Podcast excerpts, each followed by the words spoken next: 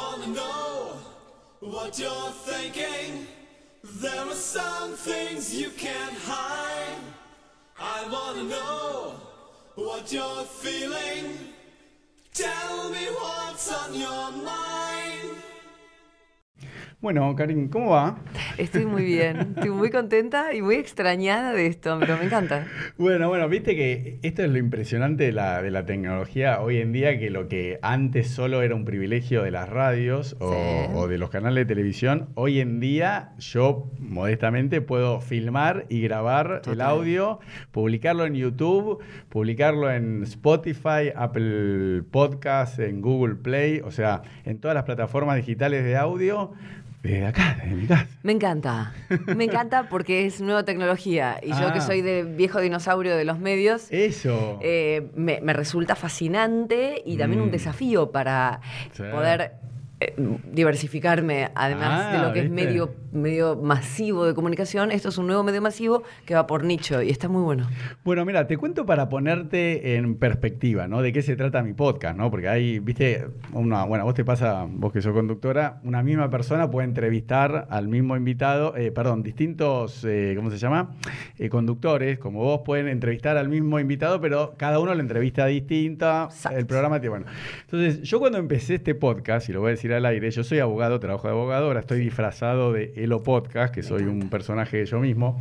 Y, y yo dije, no, no, no. Bueno, por todo el, te- el tema este que te contaba de mi hijo, el youtuber, todos me decían, vos vivís a través de tu hijo. Le digo, ¿por qué voy a vivir a través de un chico de 11 años? Y que yo, lo, lo digo también al aire, digo, no tiene ni sexo, ¿entendés? Un dibujito animado, mi hijo, es un personaje. Que aparte otra cosa que también voy a decir al aire, mi hijo y yo, hablamos de Nordeltus, como una tercera persona. O sea, mi hijo es como que se disfraza y actúa, que nosotros recién hace menos de un año dijimos que no, que él no es así. Pues cuando vea los videos, porque Nordeltus era era agrandado, maleducado, que era todo lo, no, no, todos los comentarios que le ponían, Claro. la madre decía, no, tiene que ser más bueno. Yo no, no, tiene que ser más malo, porque hay que destacarse. Entonces, Total. que sea un, como un Darth Vader, como el malo, el negro de la guerra de las galaxias, y, y así se... Bueno, pero entonces yo decía, yo no quiero ser Nordeltus, es un personaje, me divierto, todos los padres dicen, che, mi hijo no me da bola, no me da pelota, está todo el día con el iPad, y yo gracias a eso, que es un programa que era solo de, de mi hijo y yo, viajamos a New York, a Los Ángeles, a México, qué sé, qué sé yo, un montón de lugares. Espectacular. Todo pago. Entonces la gente digo, bueno, pero ¿qué era lo que yo quería hacer? ¿no? Porque un poco me interpelaba. Yo dije, no, yo quiero hacer, como yo siempre escucho podcast cuando entreno, no cuando hago ciclismo, cuando corro, cuando voy a Capital, que tengo, bueno, vos también más o menos 45 minutos o una hora. Yo siempre escuchaba podcast en inglés, porque decía, no, lo que Sí, está bueno me gusta a mí también. de eso, porque adquiero conocimiento. En vez de escucharle, como digo, la canción de Rocky cuando entreno, viste, Ojo de Tigre, que ya la escuchaste un millón de veces y ya te, te cansaste. Yo, la verdad, radio nunca escuché, por- con respeto a todos los que hacen radio. ¡Ay, dolió!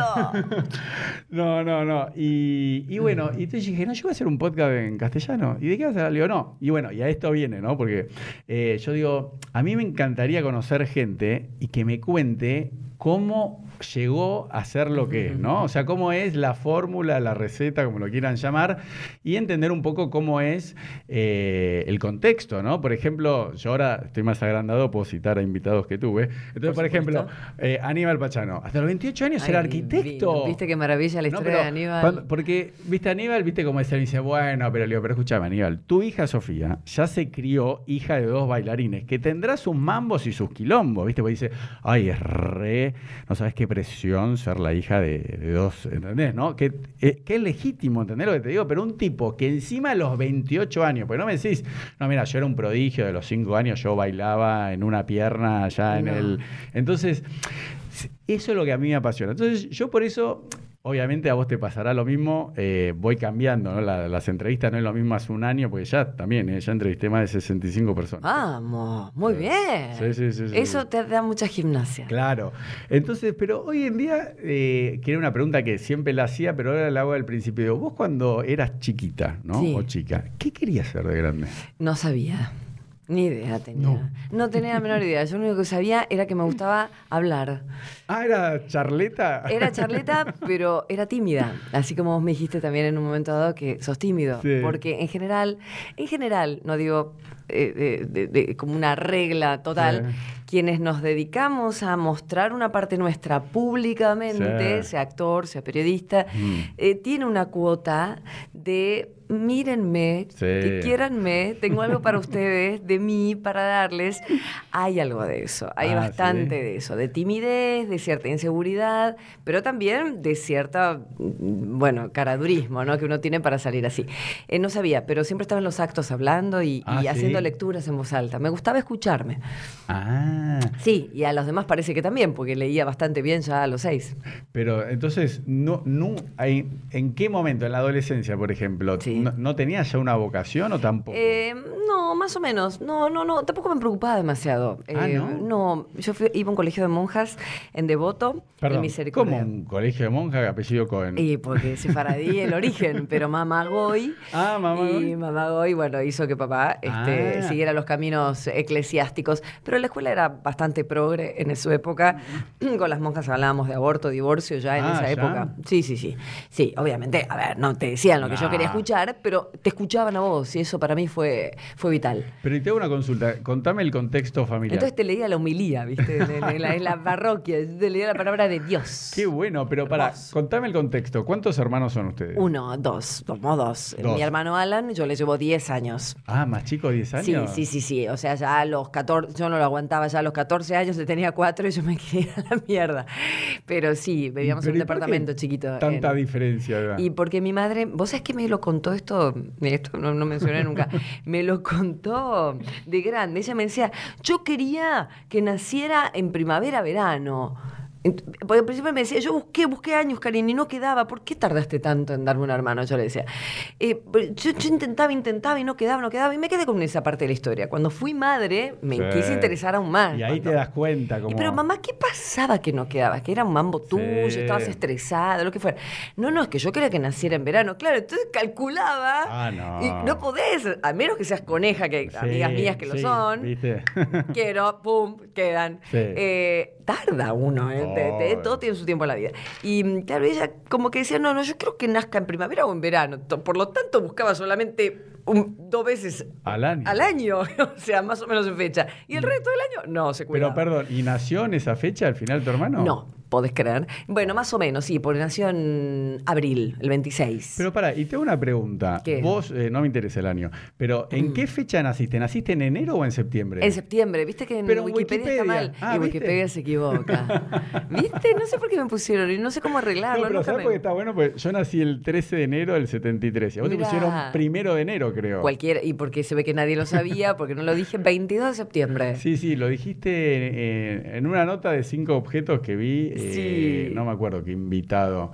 Ah, no, una chica, ¿no? No sé, no que me te acuerdo. dijo, yo nací, se- nacimos en septiembre, empezaron a hablar de Ah, mira, Virgo, sí. Sí, sí, sí. el 22, un día después de la primavera. Bueno, y entonces eh, así transcurría tu vida, adolescente. Sí, muy todo. tranquila, muy tranquila. Para, ibas a un club, ¿qué hacías de adolescente? Tenía comunicaciones ahí enfrente Ah, de eso te iba a casa. decir, ¿no? Sí, pero tampoco iba mucho. Yo tenía mis amigos de- del edificio, teníamos un edificio sobre la calle Nazca, teníamos, mis padres siguen viviendo en un departamento ahí, Ah, que tenía un fondo, un jardín. Mm. Entonces éramos una banda muy grande porque ese edificio lo compraban, lo compraron, un edificio de cooperativa, Sí. eh, matrimonios jóvenes con hijos muy chicos o sin hijos. Entonces todos nacimos más o menos en la misma época. Qué bueno. Y, y fue genial porque yo me crié con una banda de 10 de distintas edades, pero Mm. más o menos las mismas, Mm. que es el día de hoy que sigo teniendo contacto, mis amigos de la infancia, con los Ah. que jugaba todas las tardes de mi vida. Yo iba a colegio de jornada simple, por Eso, lo tanto... yo por ejemplo estoy a favor de Sí, eso. Digo, me parece una sí. locura. Tus hijas igual deben ir doble turno. Van ¿no? a doble turno, Es ahora van a achicar un poco con la nueva escuela, pero, pero sí, sí, sí, es un tema. Hay niños que se lo rebancan y que después del doble turno hacen cosas, ¿vos viste? Mm. Bueno, sabes que yo siempre lo cuento acá en los podcasts. Digo, un chico va de. Se levanta a siete y media, si va cerca de la escuela, está de ocho. cerca, Por si eso, no- si está. Yo antes lo mandaba a Capital, tenían una hora Ah, de viaje de ida. Bueno, pero. eh, digo, van de 8 a cuatro y media. Hasta que llegan a la casa son las 5. Después, Sí. no sé qué, después van a taekwondo, música, Sí. baile, no sé qué. Llegan a las 8 de la noche, chiquitos de. 8 o 9 años. Delirio, Cuando delirio yo digo. Que eso te lo contaba, por eso dije, vamos a pasar, así lo hablamos acá y queda grabado. Yo cuando me mudo a Nordelta, que viste, está la fama de Nordelta, Cheto, yo digo, no, yo me mudé acá para que mi hijo pueda volver a hacer la vida de barrio, que es decir, andar en bicicleta, jugar a la pelota en la calle, porque hoy en día, yo por ejemplo, me crié en Belgrano, yo no me animo a que mi hijo, de, bueno, en esa época tenía 8 años, de una vuelta a manzana solo por Belgrano, ahí por, por la imprenta. Digo, yo no sé si vuelve con la, si vuelve la bicicleta y si vuelve él. No, pero Sí, claro, hoy en día bravo, es, es otra, es por lo menos acá en Capital, ¿no? En el interior tal vez eh, eh, es más relajado. Sí. Bueno, y entonces, ¿cuándo, te- pero pará, ahí tenés que decidir qué vas a estudiar cuando terminas la secundaria? Mi mamá era publicitaria. Eh, ella trabajaba, en realidad estudió un poco después la tecnicatura, pero eh, era más asistente de los dos Mm. directivos y demás.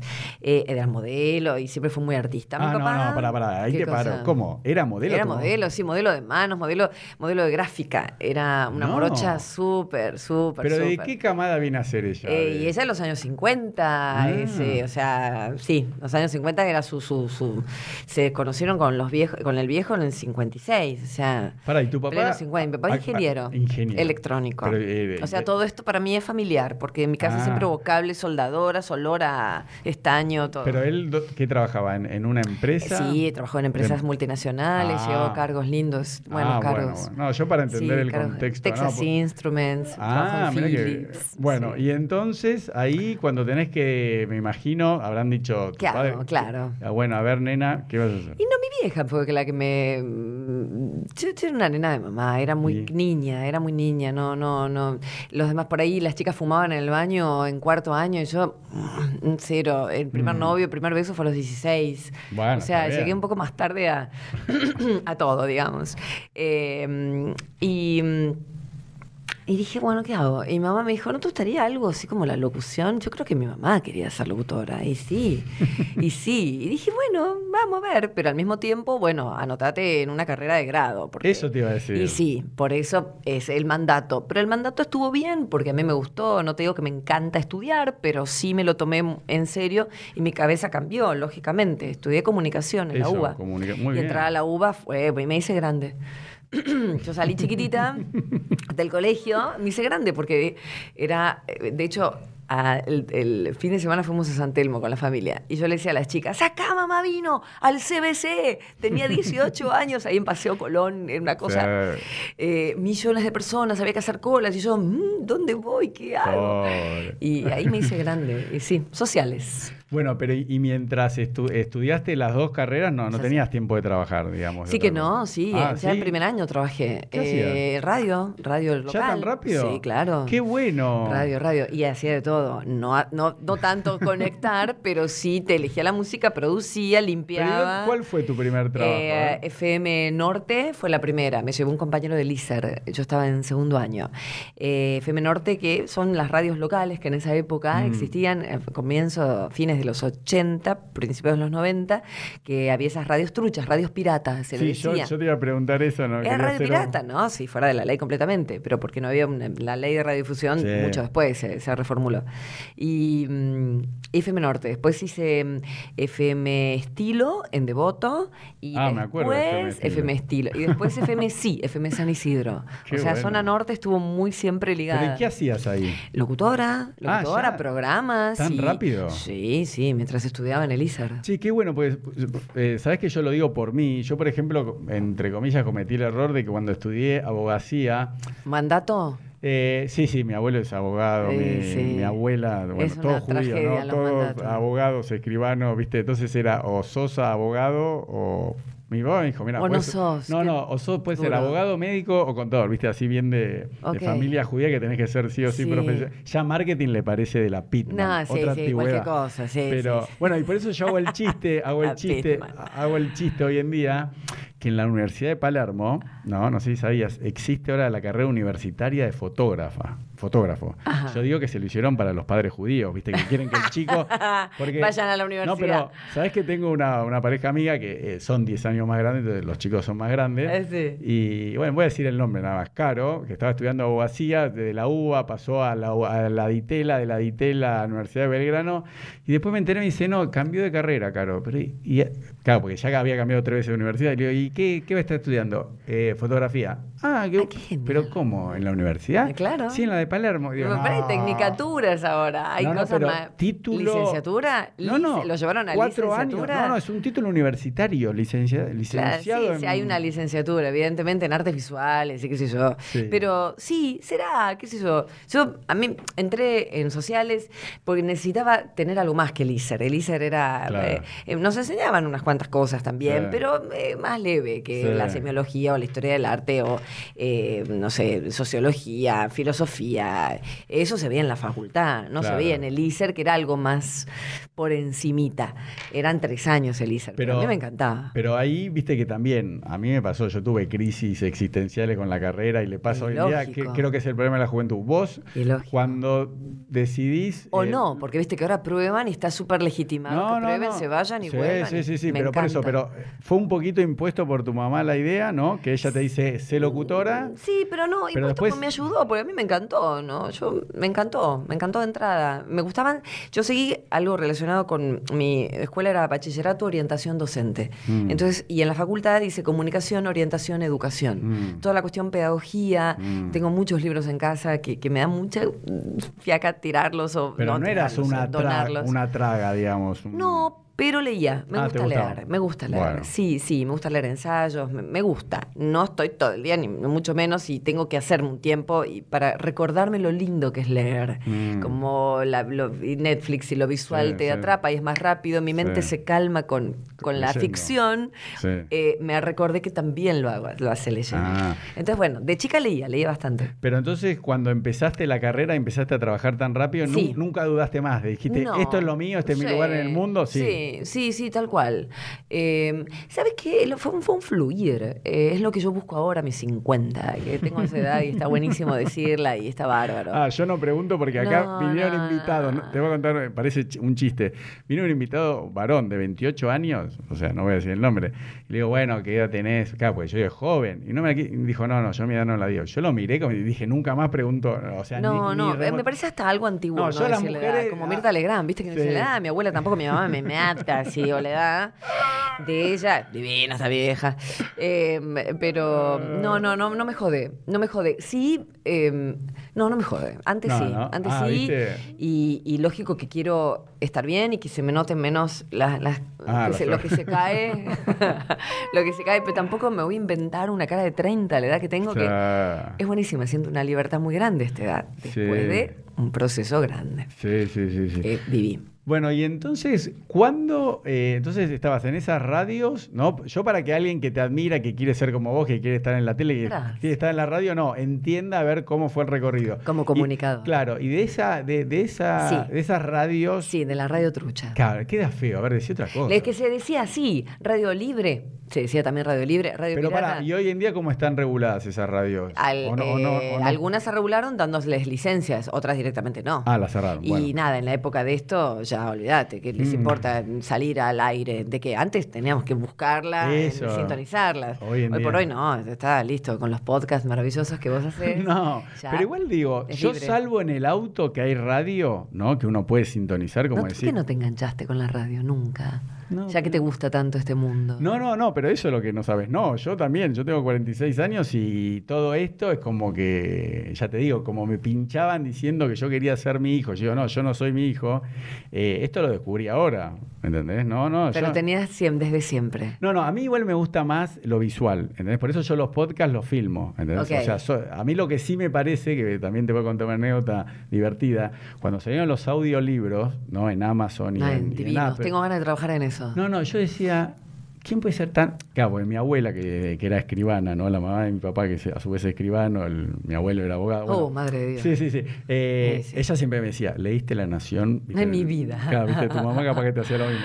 Y decía. ¿leíste, la, ¿leíste ese No, artículo que apareció en Cultura? Claro, entonces me lo cortaba, me lo daba. Bueno, cuestión inclusive... te te voy- dieron no, no, pero te voy a decir algo para que capaz que no te gusta tanto. Mi abuela, para ella leer ficción, como haces vos, No. Claro, no, No, no, eran no. ensayos. No, no, novelas así, diciendo, no, lee algo serio, ¿viste? Súper exigente. Eh, Qué cosa, cómo nos matan, ¿eh? ¿Eh? Nos van matando de a poquito con mucho amor, porque no, no es cuestión de juzgar, pero qué difícil que ha bueno, sido está crecer bien, así. pero lo que te quiero significar es que todo eso que yo tenía que siempre hay que leer, eh, hay, hay que leer contenido, no se puede leer ni, no- ni, ni novelas. Cuando salió el audiolibro, yo dije, si lo escuchase mi abuela, bueno, pobre, bueno, igual estaba viva todavía porque se murió hace poco, pero ¿cómo vas a escuchar un libro? Me parecía un insulto a la inteligencia, diciendo, hay que ser tan vago que no lo podés ni leer. Bueno, las cosas Claro, cambian. No, y después ¿no? lo que me di- Sentidos. No, no, y yo no lo veía, digo, ¿quién puede comprar un audiolibro? Digo, y, y bueno, y después que empecé con los- a escuchar los podcasts, todo, yo a veces decía, bueno, pero me gustaría escuchar, digo, este libro que estoy leyendo en casa. Estaría bueno si lo puedo escuchar en el auto, porque como Claro. estoy una hora de ida, una hora de vuelta, cuando voy a. Capital, cuando voy a tribunales o a la oficina, y cuando entreno acá, que yo, por ejemplo, pedaleo y los domingos pedaleaba 90 o 100 kilómetros, son 4 o Wow. 5 horas, claro, arriba de una bicicleta, yo dije, ¿y si me pongo un libro? Y ahora solo... eh, ¿Escuchas libros? claro. ¡Qué lindo! ¡Me encanta! Ah, pero vos escuchaste alguna vez un Eh, audiolibro. nunca, le- nunca, le- nunca escuché un libro entero. Ah, sí, no. cuentos y eso, No, sí. no, no. O entrevistas que me interesen. Es que a mí, pasa pasa que, que- a mí me gusta mucho la radio. Entonces Claro. escucho radio, me sirve escuchar el pensamiento de, de los demás, Sí. más que el boludeo. Un poco boludeo está Sí. bien, pero no puedo ser fiel a una hora de programa, por ejemplo. Claro. Sí, por ejemplo, ahora escucho mucho a Reinaldo, a eh, 7K, más que nada para entender lo que es coyuntura, Sí. coyuntura política, económica, los escucho a ellos, elijo a quién escuchar y, y también escucho a los que no, y leo a lo que no me cierra. Armo, armo en mi cabeza. Pero qué lindo que es preguntarse acerca de las cosas que te vienen como mandato. Esto debe ser así. ¿Sabes que no? ¿Sabes que no debe Bueno, pero así? igual. Yo elijo. Yo, yo, Soy libre. Yo digo en contra mío. Yo tampoco fui lo suficientemente rebelde para a los 18, 20, 21, 25 años descubrir qué era lo que me gustaba. ¿Quién lo puede descubrir, Elo? Muy No. poca gente se da, sos muy tierno, recién No, estás no. saliendo a la vida, con una escuela que, como vos decís, te pone las anteojeras, Mm. con un mandato de abuelos, padres, y, y depende del tipo de Sí.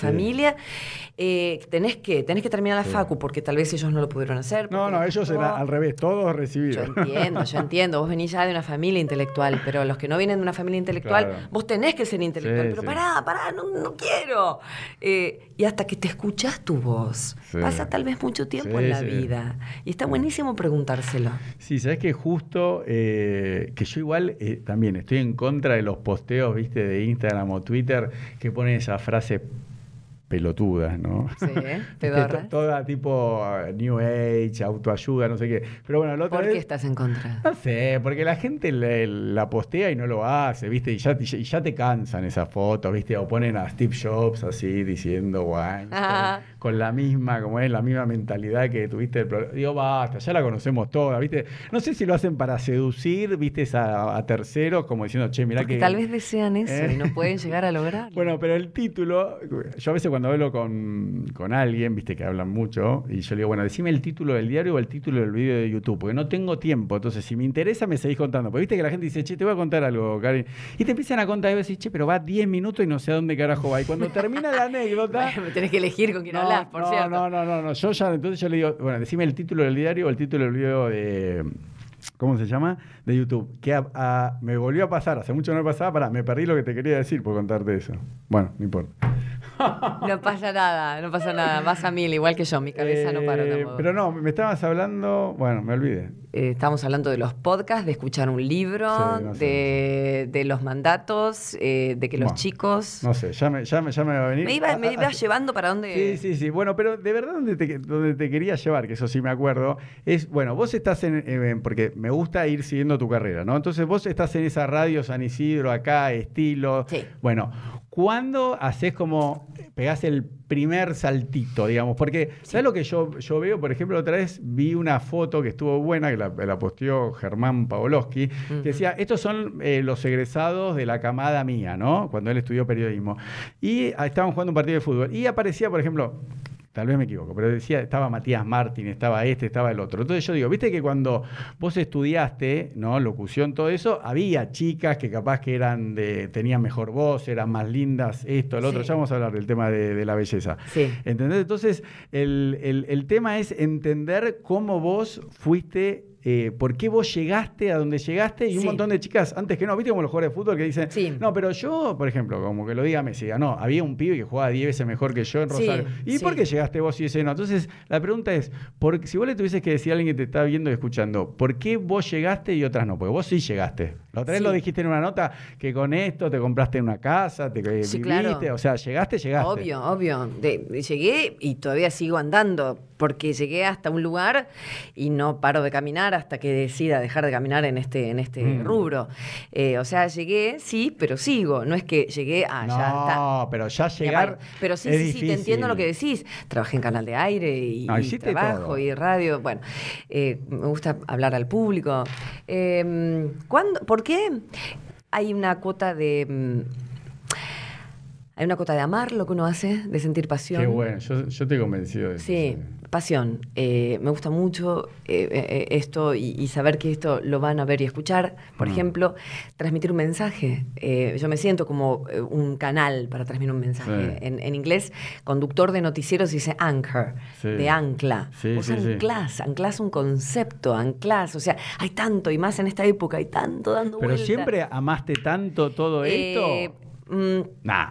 Me gustaba, sí, siempre lo que ¿Sí? hacía. Ah, bueno. Eh, Terminé y me llama Anselmo Marini para Radio Mitre. Y ahí entré en Radio Ah, Mitre. bueno, entonces O sea, eso te iba a Me decir. recibí, entré en Radio Mitre. Claro. Y después trabajé con La Nata. Y después este, empecé con la tele. Y después eh, llegué a trabajar con gente muy número uno y grande y grosa que yo Todo. conocía. Sí, sí, sí. Entonces eh, fue un devenir. Pero tampoco era que yo ahora voy a, eh, voy a pensar que quiero trabajar acá. No. No, fue un devenir. Cuando vos confías en lo Mm. que lo que haces está bueno y te preparas. Igual, yo sí eh, podría cambiar algo, es que lo intento hacer ahora. Es ser un poco más libre en mis decisiones y A no ver. tener tanto miedo. Eh, ¿Miedo sino donde no va a funcionar a esto, no me voy a ir. Siempre quise irme a Europa un año a laburar, a ¿Y? vivir. Y no, porque siempre tuve buenos trabajos y la tengo a mamá y a papá que me decían, no, cuida tu laburo, eh, Ah, que está ¿viste? bueno. Y sí, bárbaro, pero yo hubiera dejado cualquier canal o radio importante por irme, pero Mm. sentía como un peso de, de no, no, no, no, porque esto está bueno, hay que hacerlo y soy ordenadita, Ah, estructurada. A mí me lo ayudó. Sí. me ayudó, pero hubiera querido más, más la libertad que siento ahora más de grande. Claro, que ¿viste? cuando vos pensás de acá Sí. y después de acá, salen mejor las cosas. Ah, ahí me acordé, mira, eso, estábamos hablando de las frases tontas. A y- ver, y- ahí está. Y vi un video de, de Steven Spielberg Sí. Que... que ¿Qué que te él- gustó? Sí, que él decía que la voz interior, Sí. que el, el yo, lo- eso que te dice lo que amás, dice, te susurra. Entonces Sí. siempre el intelecto... Entonces me pareció, mira, se me fue la pelea. Pero no eran tan boludas las frases. No, no, porque no era una frase, era un video hablando. No, no matter. No, pero no es lo mismo. Es una frase pedorra que tal vez decís, no, no. Sí, pero si la veía en una frase con la foto de Steven Spielberg no me hubiese Bueno, gustado. Pero te en el, llegó. en el contexto de dos minutos, el tipo dijo, no, esa voz interior tuya Sí. siempre te susurra, por eso te cuesta tanto escucharla. Y uno con el intelecto de la cabeza dice, eh, Completamente no, no, no, no, no, no. Y, y- y te cuento algo personal, ya que estoy acá con, con Dale, vos. por Cuando yo empecé con el podcast, y también acá eh, una anécdota que siempre la cuento, que mi mamá como buena madre juvenil me decía, pero escúchame, Elías, vos estás trabajando de abogado, estoy preocupada, tenés tres hijos, o sea, vos estás ganando plata. Digo, pero perdóname, mamá, ¿vos cuántas horas ves por día Netflix? "Mm, dos horas, dale, no mienta, bueno, Eh. Tres horas. Y fines de semana, cinco horas por día, bueno, Sí, le digo, ponele. yo tengo mi propio Netflix donde yo actúo, lo produzco, lo hago y te voy a decir otra cosa más, súper narcisista. Yo me escucho a mí mismo y me divierto bueno. y digo, qué bien que estuve. Bueno, ahora cuando me veo, voy a decir, che, me volví a olvidar, pero igual después Qué me acordé. bueno, yo no puedo hacer eso. Ah, no, yo me vuelvo loco. Yo me miro, me miro en los videos y me embobo. Digo, qué lindo que soy. No te juro. Ay, ¿eh? te quiero. No, no, yo me miro en los Me videos y encanta, me digo, encanta. qué bien que salgo. Digo, tengo que practicar No. más la risa. Bueno, pero está bien, porque vos te estás observando. Ah, yo a yo mí me me, cuesta loco. eso. Yo Ah, laburé no. toda la vida en vivo. Entonces, esto sale, por ejemplo, cinco objetos Sí, que sí. yo lo grabo Eso, y lo editan. ¿cada y sale, cuánto lo publican? Eh, eh, ¿Qué indefinido, no lo sé. ¿Por qué? TV Pública tiene su lógica. Pero, Eh, por, no, por no, ejemplo, no, no yo cuando, cuando empecé el podcast, lo único que me planteé, dije, yo todas las semanas publico un video. O sea, Ah, claro. e- esta semana capaz que entrevisto cuatro personas y capaz que estoy dos semanas la que no. web- la web de TV no, está bien, pero lo que no he entendido de ustedes, que me pareció, me encantó, y ahora quiero que hablemos un poquito del programa, es digo, ¿qué día publican estos muchachos? No Porque un- una semana, después a los tres días otro, eh, después se pasan... Porque es un canal inmenso. Y aparte pues. van por la segunda temporada, pero no entiendo dónde está la primera, que la busqué ayer y no la encontré. Ah, Para- lo sacaron del aire de la primera, no, no, no tengo ni idea de eso. No, hay un playlist de este año que tiene cinco videos, Sí. más o menos, creo que Sí. hiciste este año. Sí. El playlist del, del- del año No pasado, está. no, hay mil playlists en el canal de YouTube y en el canal tvpublica.com, no sé cómo se llama, solo aparece lo de estos cinco Lo de este años. año, claro. Así que. Porque es inmenso, porque es un canal, no es una Mm. productora, es el canal Claro. del Estado. Entonces, Claro. esto es nuevo incluso, que haya, haya contenido, estamos hablando de TV pública, Sí. eh, que tiene contenido lo que de aire, pero también contenido de la web. Claro, porque es exclusivo. Exclusivo de la web. Entonces, esta es una decisión de, de esta gestión que ya terminó, que eh, está terminando ahora el 31 de Sí. diciembre, que eh, decidir que haya contenido solamente para lo que Está es bueno. medios de redes Sí. sociales. Sí, no, y no, bueno, no. y ahí está. A Pero mí- no me puedo ver ni escuchar. Ah, no. No, y es un problema, porque está muy bien lo que haces vos, vos te corregís.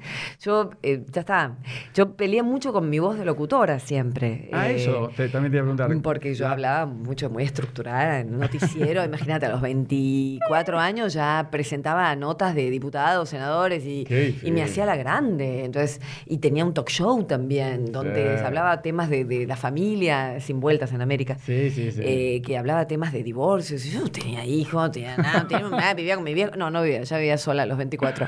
Pero eh, siempre fui mucho más grande al aire de Sí, lo que era. Es verdad. Y entonces, eh, qué sé yo, yo me he visto así, con Sí. remeras, zapatillas y, y al aire siempre fue una estructura viva. Bueno, me cansé y ya hace rato que ya estoy dejando Porque de te, ser. te voy a hacer una pregunta personal. ¿Vos, Diga. te- vos tenés rulos?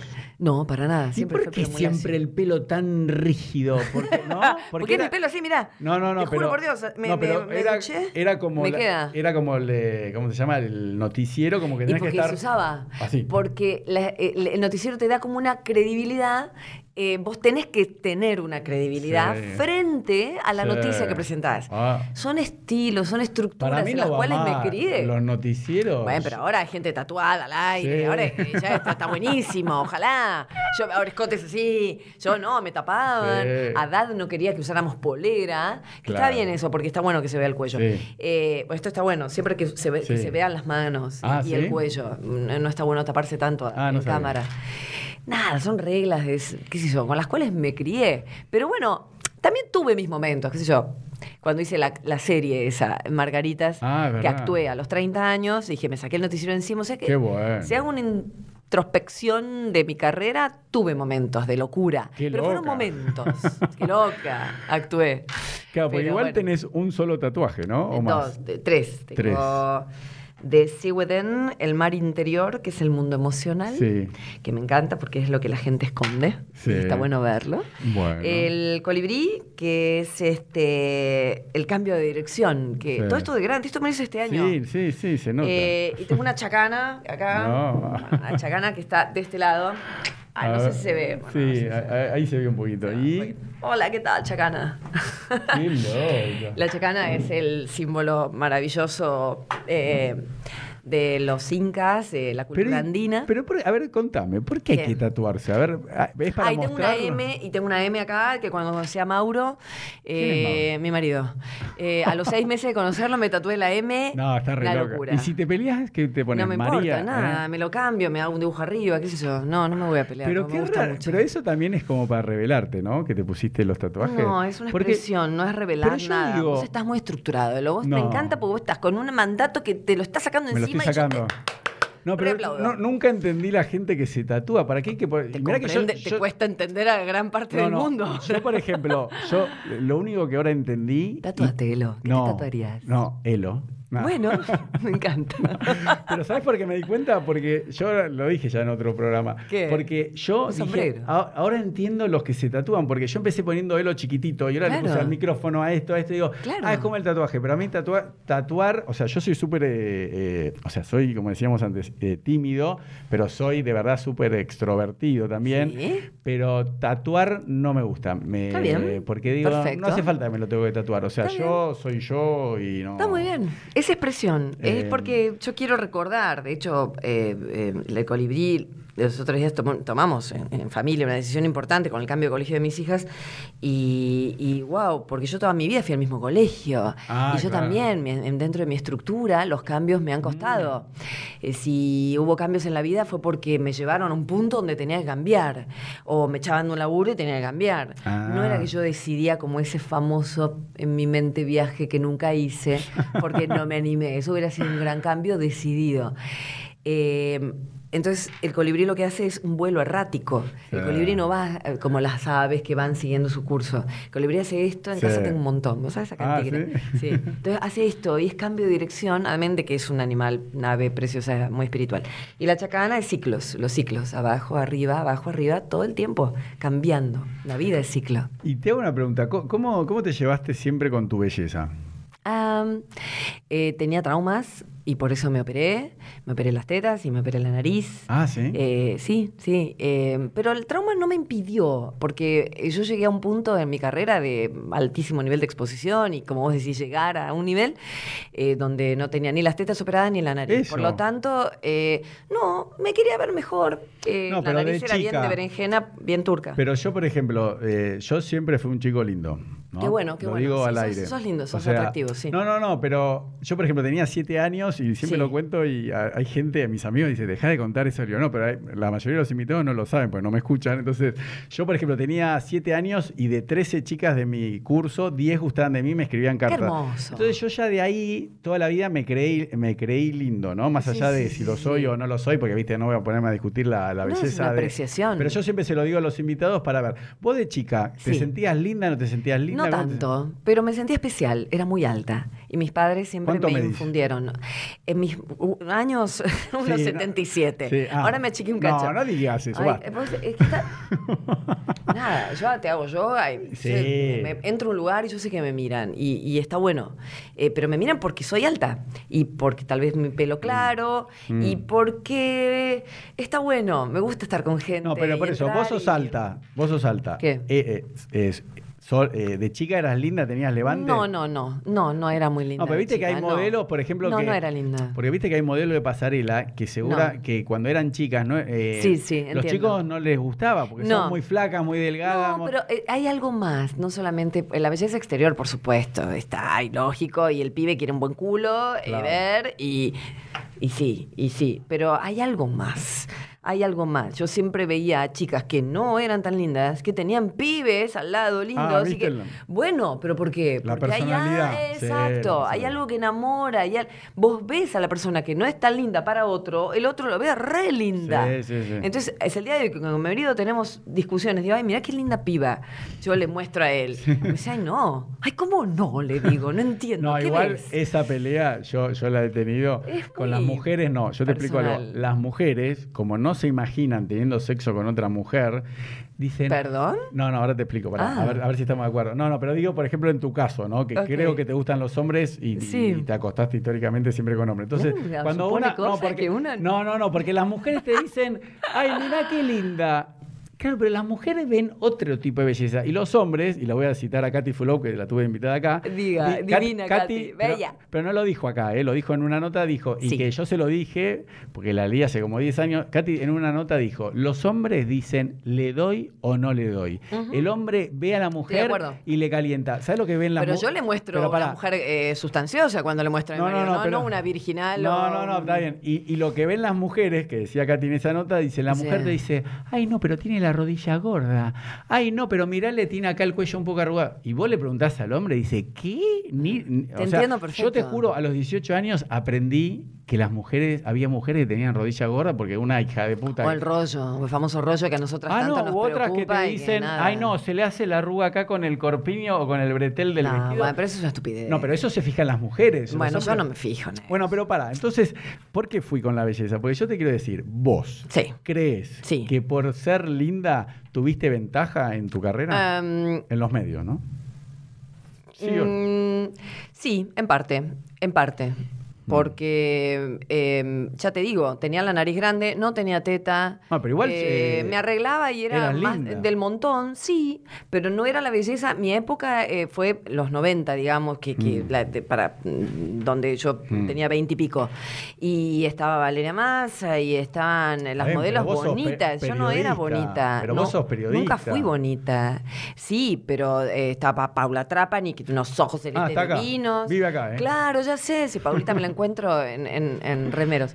Eh, qué sé yo, había, bueno, Débora, hermosa, Pérez Volpin, eh, que era Ah, bella, sí, era una li- chica muy- no, linda. Sí, Débora es muy linda. Claro, Bueno, yo, era, por- yo no era linda. Eh, me podía.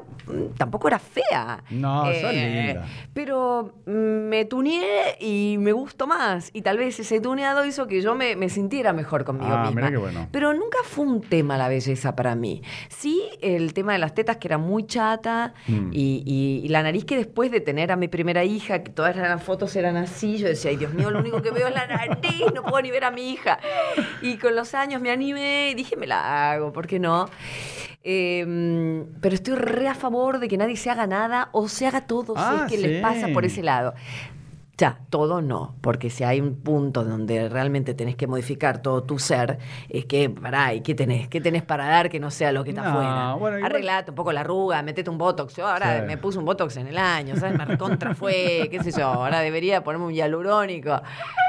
¿Sabes? ¿Qué sé yo? No tengo ganas de gastar 8 lucas en eso, ¿viste? Pero No, igual, no, pero igual, yo lo que digo es que las cirugías uno se las hace para sí mismo. Entonces, si uno se ve bien, se siente mejor, tiene autoconfianza, me parece perfecto. Exacto. Si vos me preguntas a mí, antes y después de las operaciones, eh, a la consideración general, Sí. eras igual de linda, ¿entendés? O sea, vos Gracias. capaz, no, ¿entendés lo que te digo? Más allá del concepto machista, que hay algunos hombres que a mí me parece una barbaridad. Yo, cuando me lo cuentan... ¿Qué yo- cosa? no, que hay hombre que dice, no, le dije a mi novia, a mi esposa, que se, ha- se hagan las tetas. Yo lo escucho y digo, pero vos Sí, sos. es- vos es sos un- chotísimo Y eso. la, y la chica que acepta eso, yo digo, no. Ahora, si la chica se lo quiere hacer por decisión bien. propia, que se tatúe, que se ponga Totalmente. teta, que se opere. Ahí pero- estamos de acuerdo. Es Bueno, cierto. y entonces, pará, ya que me dijiste, no voy a hablar igual de tu vida privada, pero sí de un tema. Pero ya me preguntaste de lo que me, te No, conté no, lo pero- que me operé, me decían re privado. No, no, no, pero privada yo digo, hablar de, de- ¿Por qué la televisión es tan cruel que, viste, lo único que importa es con quién salís, ¿no?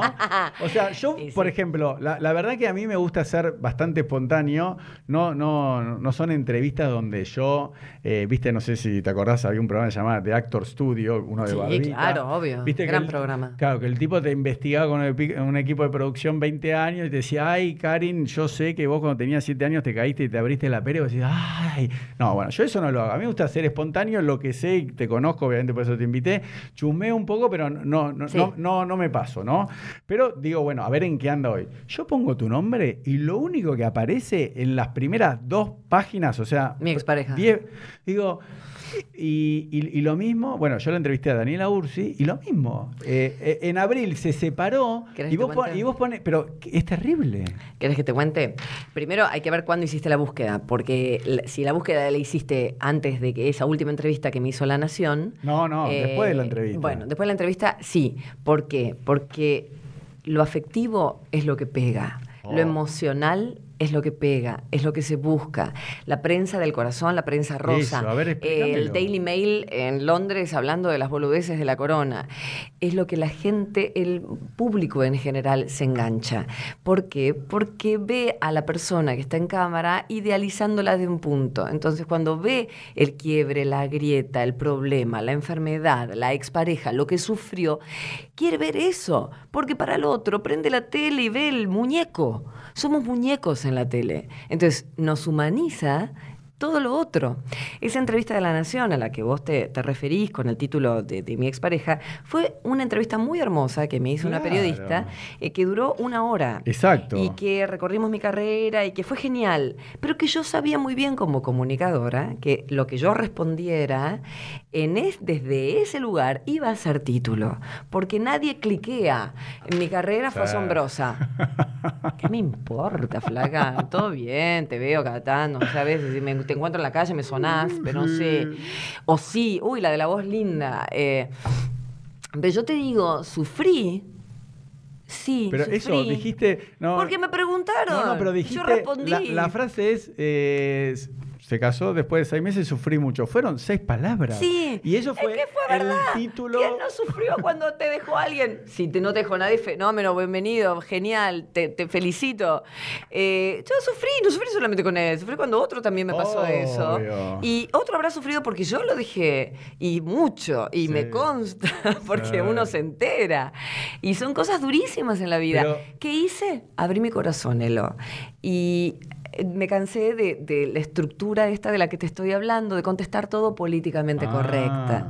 Entonces me Vos preguntaron. eras consciente ahí que. Sí, dijiste, claro que era digo consciente. seis palabras y, lo- y sale el título. No sabía si ese iba a ser el título, pero sabía que iba a ser con referencia a él. Se me salió esto. Mira, no hay problema. ¿Querés arreglarlo? Sí, sí, sí. Dale, A ver. no hay drama. ¿Qué pasó? Se me salió. Bueno, e- esto sí lo voy a editar. Bueno, acá estamos de vuelta, se me salió el micrófono. Eh, claro, pasa que yo lo voy moviendo de a poquito y bueno, Claro. después de un año...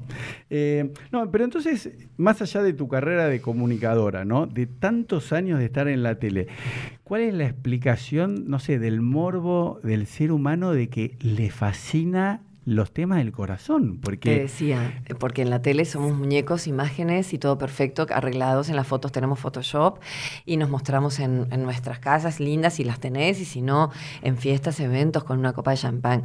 Cuando se trata de abrir el corazón, eh, Mm. el- eh, eh, un ser humano quiere eso. Yo en una entrevista eh, a veces me cuesta no preguntar cosas más. No, vos ligadas re al preguntás. corazón. Vos sos una chusma, te lo depende, dije antes. Depende, depende porque ahora tengo otro programa que se llama Abierto al Público, que son entrevistas puramente de cada 15 minutos Claro. de, de trabajo. De, no, no, no importa el personaje, importa Claro. su institución, Sí, la que tiene sí. atrás. Son, son no, no ONGs o Sí, funcionarios. claro. entonces- pero a mí me encantaría preguntar. Ah, ¿en serio? Veces, muchas veces me están contando de su trabajo y yo pienso, ¿y por qué habrá tomado esa decisión? ¿O ¿Por qué? ¿Cómo le habrá parecido? Y a veces se lo pregunto, ¿eh? Ah, ver, ¿sí? sí, sí, sí. yo te vi que sos atrevida, ¿eh? Con- Es que es lo que me interesa, ver que pase por, por, por la piel, que pase por ese mundo interior que yo me tatué. Eh, las cosas pasan, tienen que pasar por ahí. Estamos Mm. muy frivolizados y muy llenos de información y nada, nada cae, nada decanta. Entonces, si puede por un segundo hacer decantar al otro en una Mm. idea, que cómo le pega acá y después acá, mejor. No, está bien, pero por eso, pero puede haber algo íntimo que no sea relacionado a- al amor, digamos. Es- Ah, eso sí, está- sí, totalmente. Puede Por ser, eso. bueno, en, en- en cinco objetos me pasa, en las muertes de, de los, Claro. de- o, o, mm, situaciones estresantes en la vida y Mm. profundamente traumáticas, a la chica que le cortaron la pierna. Sí. O sea, eh, a- hay, hay tanta vida en la Claro. gente y uno ve solo una parte de Claro. las personas, que si yo tengo un entrevistado, quiero eso. Y me sé que cuando soy entrevistada, Mm. bueno, hay una parte que, que yo quiero mostrar, al menos ahora, antes me costaba, era muy Mm. tímida, separaba, no, vida privada no. ¿Cómo vida privada? Sí, no, no te voy a contar mi intimidad con mi marido ni con mis hijas. Obvio. Pero, pero si me preguntás algo que sé que me hace bien contarlo o simplemente me acerca al tipo que está viendo, Mm. mejor, mejor para mí. Claro, lo que pasa es Para que mí. cuan- cuando eh, eh, en esa época, ¿no? Eso también quiero entender. O sea, te reayudó eh, porque estabas en todas las revistas y Pero yo creo que sí, porque es sí. perverso, porque los canales de televisión dicen Yo abrí la puerta, ¿eh? No, no, no, pero digo, cuando ya llegué, vos ya habías llegado, ya, ya habías logrado de- llegar, después obviamente hay que mantener, mejorar, pero digo, Sí. ya lograste algo que un montón de gente que estudió se- o se dedica a lo mismo que vos no lo hizo, vamos a decirlo así, Sí. lo digo yo, no lo dijiste vos. Entonces, pero obviamente tener un, un noviazgo mediático. ¿no? No, no buscado, pero con No. dos personas que son exitosas, que son lindas, no sé qué, Sí. obviamente los canales de televisión te hacen tener más rating, porque la, la gente que después pone la tele sí. dice, ay, mira que, o no. Claro. Entonces, eso es lo que también me fascina, cómo, cómo uno, claro, uno quiere separar, pero por otro lado eh, te ayuda, pero por otro lado después tenés los programas de la tarde que están chusmeando si te peleaste, si no te peleaste. claro. Entonces, como es muy. Y, y aparte, perdón, estás trabajando en los medios. ¿Qué querés, querida? Eh, o sea, viste como que le pasó a, a Luis Ventura o le pasó a Real, sí, sí. que ellos se la pasaron Hablando de los demás. hablando de lo demás. Y Luis Pero tuvo yo- una de Hollywood, digamos. lo- lo- Bueno, lo- lo- lo- porque dejaron de cubrirlo, porque todos tenemos cosas y cuando no se cuentan es porque se cubre, se Mm. ampara, se Sí. cuida. Hay millones de cosas que Mm. pasan que uno, estando en los medios, sabe muy bien. Sí, de sí. gente que estuvo con quién, de situaciones de hijos que han estado en peligro, de gente muy conocida. Y no decís lo nada. decís. Pero porque eso pasa, porque hay seres humanos, en donde hay seres humanos hay quilombos y conflictos. Y, y cuando se muestra una parte, es siempre solo una parte, no olvidemos. Siempre lo que se muestra es solo Claro. una parte. Hay, eh, bueno, violencia de género. Sí. bienvenido sea eh, el saca- la sacada de careta con esa situación tan dolorosa para Mm. tantas mujeres. Pero vos no sabés cómo, cómo se llega a ese lugar. ¿Vos tuviste alguna vez una situación incómoda? Pasé, pasé, lo conté con una pareja y fue, fue determinante el, el hecho. Pero ¿sabes qué fue el sentirme yo con un, un bajísimo nivel de autoestima? No, pero yo, yo no lo leí eso. ¿Cómo con una pareja? O sea. Tuve violencia de género, Ah, situación ah, no, género, no, no, pero yo lo que te preguntaba era, eh, perdón, porque- no, no, si a nivel laboral alguna vez No, no, tuviste un momento incómodo, alguien que, que te No. sugirió algo, que te dijo algo. ¿Sabes que no? ¿Viste? ¿Sabes que no? Pero sí lo he visto. Sí ah, eso te iba a preguntar, porque hay Sí gente que dice, Sí, nunca lo tuve, y la gente dice, bueno, pero vos eras, no sé, la esposa del dueño del No, canal. y no, y no. Karen Cohen, vos nunca tuviste protección de alguien para que nadie se, un depredador se atreva. No, para nada. Eh, Pero una, vez tuve un acercamiento con un jefe, era muy chica, pero supe decirle no. y Me lo respetó perfectamente, nunca más me movió ni una ficha ni nada. La relación fue bárbara, fue perfecta. Eh, no sentí eso. También hay que ver con lo que uno emana. Eh. Eh, es así, hay- yo creo profundamente en las energías de cada uno. Somos energías. Sí, sí, sí. Entonces vos te movés con una inseguridad tal, con... Mm. eh, no te estoy diciendo que te la busques con eso, de ninguna manera. No, no, porque no, vos por te eso. ves inmerso en mundos espantosos como me pasó a mí. No, pero vos decías con que una vos vi- pareja. no, pero vos viste eh, a nivel laboral gente que sí, se- maltrato, maltrato. pero no eh, propuestas indecentes, digamos. No, no. Porque ahora también no viste que, que por eso me parece bueno todo lo que pasó con el movimiento Me Too y todo lo que pasó acá en, en Argentina, es que están todos esos temas, los que vos decías, la violencia de género, el maltrato laboral, porque hay mucha gente que yo se lo decía a mi papá que tiene 77 años, cuando te- te- trabajábamos juntos, él ahora ya está medio jubilado, eh, yo le decía, papi, vos no puedes tratar más a la gente así. Pero viste que antes Claro. a hombres y mujeres Es los verdad. denigraban. Sí. Y hoy en día vos le decís eso a un chico de 20 años, el pibe, más allá de que después te haga un juicio, Sí. te renuncia a los dos minutos. ¿Vos ¿Dónde Sí. le, le faltaste el respeto? Le dijiste, che, pero eso no... o no insultar. No, bueno. vale que lo he visto, soy pero, grande. Pero, pero la por gente eso- mayor a no, pero- nosotros y la gente de nuestra edad también. ah, sí, viste que aprendieron mal, digamos. Porque, Exactamente. Pero bueno, pero el tema de sexo, así, de, de todo eso, a vos no, te pasó y no, lo viste. Como moneda de cambio, no, ni mucho menos. Eh, eh, sí, suponía, más vale, este está porque Sí. le pasó o esta se está. mm, Mm. eh, He, pasado yo momentos también, pero en libertad total de tener Mm. cierto acercamiento con personas Sí. que no se ha conocido de- del medio, Mm. pero Y te hago una pregunta. todo con decisión personal. Porque vos eh, tenés y tuviste y vas a seguir teniendo una carrera muy exitosa. Pero yo a- Gracias. a- acá entrevisté a dos chicas que están casadas, se llaman Valen y Sofi, tienen un canal de YouTube que se llama Cómo salir del closet. Está muy bueno Qué porque bueno. ellas cuentan, bueno, ellas se casaron después acá en Argentina y lo que está muy bueno que dicen que todos tenemos un closet del cual salir. Que por ejemplo en mi caso hubiese sido, no sé, dejar de ser un abogado y dedicarme a lo que hago hoy en día, que, que es el podcast. Pero más allá de si gano plata o no, ¿no? No Como importa. le digo, eh, pero, pero yo le pregunté a las ch- a, a- quién era, a ver, a Valen o a Sofía, una de las dos, que ella hizo varias tiras en polka, ¿no? Entonces yo le dije, para vos, que una chica te gane un casting, ¿no? Por acostarse, porque ella le constaba. eh, Yo le dije, ¿a vos te consta? Eh? Sí, me consta. La actriz se ca- sí, me consta. Sí, sí, sí. Digo, para vos, eh, yo lo digo así medio eh, con este término, digo, ¿es doping? O sea, que una chica se, se acueste con, un, con alguien que toma la decisión y te gana en el casting, no- capaz que estaban pareja, llegaste a la final con tres y eligen a esta porque se acostó con la persona. ¿Para vos es doping, sí o no? Ella me dijo que no. Yo le dije, ah, bueno, está bien. Pero digo, ¿vos cómo lo ves eso? Porque como sería competencia desleal, porque si hay una chica que se está acostando y otra que está, ¿me explico? Es que cuando empezás a eh, eh, mirar eh, así, es todo injusto en la vida, eh, porque hay muchas cosas completamente Mm. injustas, ni hablar de la justicia. No, eso no. bueno, pero llevar el doping al, al más alto No, nivel, ni que hablar. cuando tenés guita y tenés buenos abogados, vos lo sabés perfectamente Sí. de lo que estoy hablando. Mm, eh, es, no te tenía que tocar. Yo tengo esa cabeza y esa... No debía ser, no debía ser. Hubo fuerzas ahí que se interpusieron y vos no podés ya contra eso. Vos te preparaste, fuiste la mejor, creíste que fuiste la mejor. Bueno, no era por ahí que tenías que ir. Eh, tal vez esa puerta que se cerró fue buenísima porque te hizo ver en vos, se Mm. te vino un mundo abajo, frustraciones, sobre todo los actores que tienen muchos no. Claro. Eh, eh, mi trabajo también. Por lo tanto, se fortalece aún más el, el- Mm. el sentido, el amor propio y, y el camino. O, o lo fijás mejor o te retirás y te vas a otro lado y haces otra cosa. Mm. Pero si vos te pones a pensar en, en lo que te mereces o que todo tiene que ir como en una competencia, no, yo estoy intentando dejar de ver la vida así. Eh, que competimos, sí, todo el tiempo, eh, pero que prefiero mirar lo que estoy haciendo yo y eh, concentrarme en el trabajo y en mi camino, más vale que voy a mirar al de al lado, pero no me va a quitar de ninguna manera el sueño ni mi camino mirar al de al lado.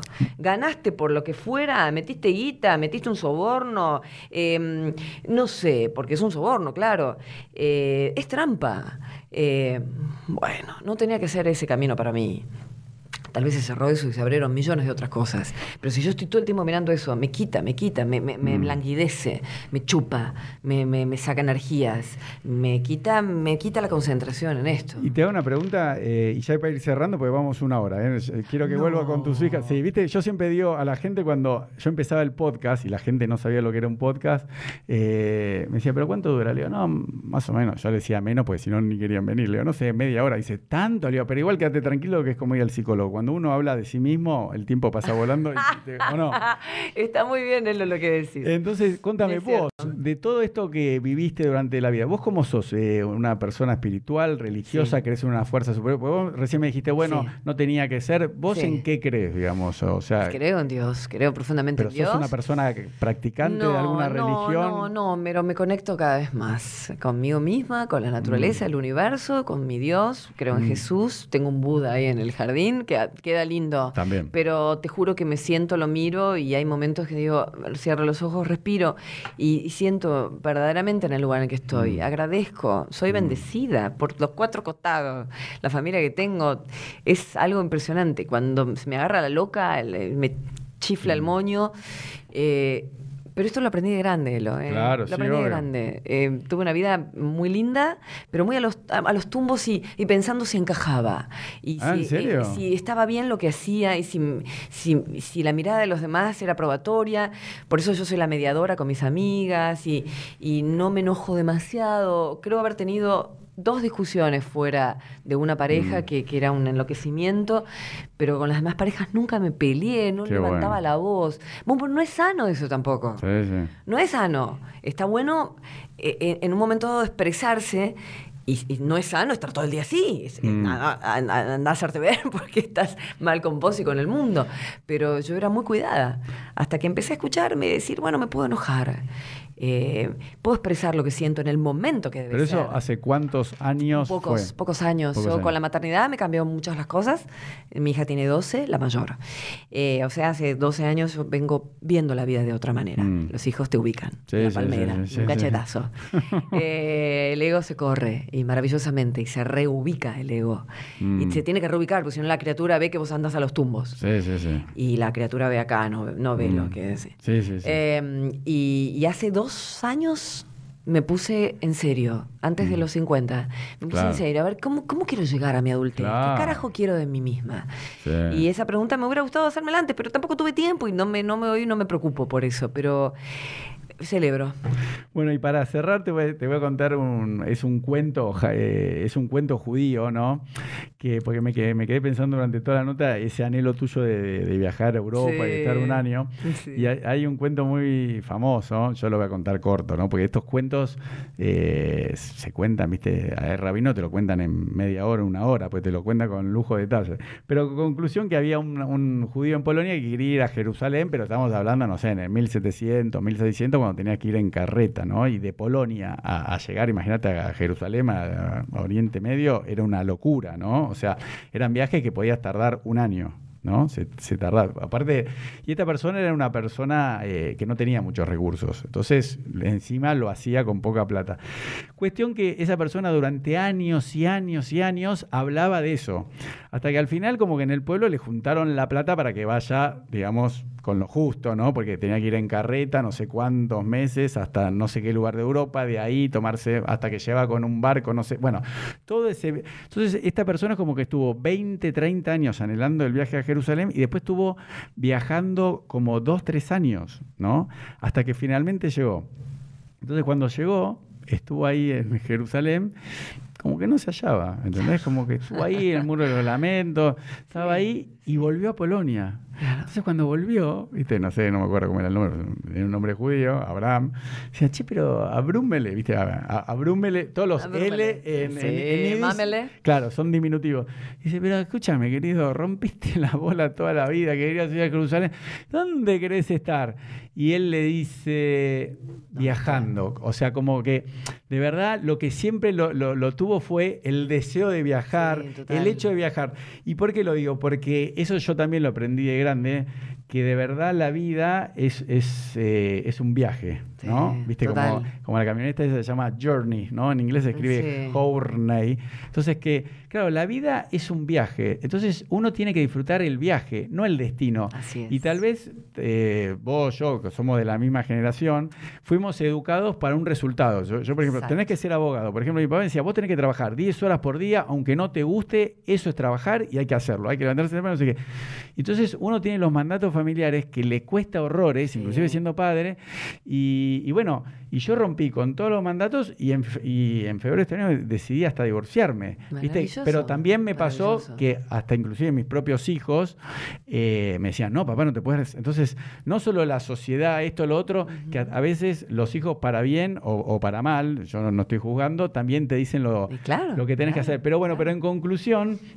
Lo que, lo que hoy en día yo considero, y que igual yo ya lo venía haciendo hace un par de años, es todos los días tenés que ser feliz. Todos los días, ¿entendés? Todos los días. Y, y lo que tenés que disfrutar es eh, el viaje. O sea, no puedes estudiar una... Yo, por ejemplo, la abogacía la estudié sin, sin que me guste, tomando sopa todos los días. Y yo por eso hoy le digo a la gente, o le digo a mi hijo, mira, no quieres ir más al secundario, no vayas, pero no hagas algo que no sea feliz. Y, si, y yo a mis hijos lo que le digo es, chicos, yo no, no tuve esa oportunidad, no por culpa de mis padres, porque así te educaban antes y ellos hicieron lo mismo que hicieron con, con, con nosotros. Pero yo si hoy le digo, viste, y tengo contacto con youtubers más grandes, con gente más grande, digo que mi hijo tiene 14, chicos de 18 a 30 años, yo le digo, chicos, sean felices y que no les importe el sustento, ¿entendés? Si vos haces algo que amás, Va a llegar. va a llegar. De algún lugar va a llegar. Pasa que la gente te dice, no, tenés que estudiar abogado, por ejemplo, en el caso no. mío, porque tenés que tener un sustento, sino de qué vas a vivir, de qué vas a No, trabajar, de, otra de qué vas a hacer. Y la verdad que vos, eh, y con esto sí, ahora, ahora te quiero eh, dar la última palabra a vos. Yo en, un- en una época in- inventé como una frase que le decía a mi papá, le digo, papá, ¿vos le darías trabajo? Viste, porque mi papá decía, sentate bien, ponete la corbata, lleva pañuelo, que de verdad después me di cuenta que era todo lo que decía mi abuela, la, la Bobe, Claro. que, que a mi papá cuando estaba, mi papá ya tenía como oh, yo tengo, y mi abuela le decía delante mío, ¿tenés pañuelo, llevás peine a mi Ay, papá? Viste que en esa, sí, tenés sí, documento, pues siempre había que salir con peine, documento, No, documento, y pañuelo por Mi si mamá te- el saquito, el saquito Bueno, blanco, el pero saquito para el frío. eh, entonces yo le decía, papá, ¿vos le darías trabajo a un hombre vestido de calza con el torso desnudo y con rímel? Ay, pero por supuesto, bueno, ¿cómo le voy a dar trabajo? Un tipo todo tatuado, así los brazos acá con arito. No, pero esa persona, a ver, ¿de qué va a trabajar? Yo, para, hay una persona toda gorda, desalineada, con barba larga, la camisa afuera. No, digo, bueno, mira, yo le dije, mira, esa persona que encalza es Julio Boca. Ese tipo todo tatuado con eh, piercing es Slash, que es el guitarrista de, de Guns N' Roses. Y ese tipo todo gordo, desalineado con la camisa afuera, es un rabino. Es un rabino ortodoxo. Entonces, viste como que uno piensa Sí, que las cosas son así. Entonces, ese es hoy en día mi consejo a la juventud. Le digo, miren, hagan lo que amen, el sustento va a venir. Y bueno, y vos para cerrar, te voy a pedir, mirando ahí a, a tu cámara, A que le des un consejo a todas las chicas y también, ¿por qué no, chicos que dicen, ay, me encantaría tener una carrera como Cari, me gustaría trabajar en la tele, conducir un noticiero, tener un programa de radio, tener un programa de tele, conducir un programa de tele de la tarde, de esto, del otro. ¿Qué consejo vos le dirías de tu experiencia, como diciendo, bueno, si yo hubiese sabido estos tips, eh, ¿entendés? Como que hubiese Mm. sido más fácil, o a la gente nueva yo le diría esto. Así como yo, por ejemplo, a mi hijo le digo, mira, hoy en día para mí no sirve la universidad, lo importante es que hagas algo que ames, puede ser una profesión como había antes, Sí. viste, de artesanos, y totalmente es válido. Por eso, ¿vos qué le dirías? Porque pará, antes de decirte esto, te, te cuento dos anécdotas. Una, Daniela Ursi, la entrevisté el viernes pasado, le dije, bueno, contale a todas las chicas que se dice, no, no, ya está, mi carrera de modelo de pasarela se acabó. ¿Cómo? No, no existe No más. existe más. Me dice, yo le diría otra cosa, y estuvo bien. Claro, te entiendo. Eh, y después, otra cosa linda, eh, viste, yo me agrando con mis invitados, eh, que Chris Manich, el que ganó la medalla de taekwondo, viste, Sí, de oro, claro. yo cuando le digo, él contó que vio a Kamau, Kamau Espínola, que es el que ganó la regata, viste, de bronce, dos medallas, Espínola, con claro. Santiago Lange, que también lo entrevisté, que es medalla de oro, el que tuvo el cáncer de pulmón. Claro, sí, bueno, capo. escuchá esta anécdota para que veas, el, obviamente, modestamente de mi humilde programa, pero el poder de la palabra, que a vos no hace falta que te lo diga porque sos comunicadora. Sebastián contó que estaba a los ocho años en Corriente, pues él es de Corriente, aunque después estudió en Córdoba, y viene el coche bomba de Camao Espínola, que después me contó Santiago Lange que él también estaba, porque habían ganado los dos, entonces lo pasearon por Corriente, no Qué sé por qué lado, a los dos arriba del camión de bombero, como hicieron con Del Potro y con tanto. Después hubo una charla para no sé cuántos chicos y lo pusieron a Camao Espínola. Y Camao Espínola contándole que ganó una medalla de oro, no sé qué. Chris Manich, que en ese momento tenía 8 años, y te digo otra cosa más, taekwondo no era ni deporte olímpico, Mira, llega a la casa y le dice, mamá, yo quiero ganar una medalla de oro. mira. Pero No tenía claro. No, no. Lo que no me terminó de contar es si la mamá lo estaba cargando o no, porque la mamá le dijo, sí, querido, si vos querés lo vas a lograr. Pero no era ni, ni deporte olímpico, nadie sabía que iba a ser. Y después él, a los ocho años, dijo, y yo a partir de ese momento quise ganar una medalla de oro. Él ni sabía que taekwondo no era un deporte olímpico. Así que bueno, el, el tema es, para alguien que te está escuchando, pensá que tenés la responsabilidad que capaz que el día de mañana se va a dedicar a algo o no Chicos, por tu culpa. bueno, de hecho, no- por ahí noticieros eh, eh, programas de la tarde. También eh, pasaron, ya fueron, no, no, no se usan más seres humanos, o sí, pues, seres humanos se van a usar siempre para, espero, para, para estar con otros seres humanos y hacer cosas por nosotros, como humanidad. Eh, Steve Jobs había dicho lo de la voz que susurra. Sí. No, no, no. Este. Steven Spielberg. Steven. Spielberg. Bueno, que no te susurre, que, que- que- que te grite. eh, a- a- a- escúchala bien, porque hay algo dentro tuyo que, que- Y tal vez no sabes, porque hay mucha gente que tampoco sabe, tal vez, por dónde va. Experimenta. Es eso, es experimentar sin tener la, la presión de, como decía él, llegar a un lugar. Eh, hay mucha información por todos lados. Fíjate lo que lees. Hay un, se queda uno hablando y leyendo cosas que no, o sí, que no hacen. Busca, hay de todo. Esto es fantástico. Así que buscar, buscar, buscar. Siempre hay alguno que te inspira. A ese que te inspira, a ese escucharlo. Es escuchar esto. Y después esto. Bueno, Karim, muchísimas gracias. A vos. Un placer. Gracias, Elo. Chao. Chau. Muy bien.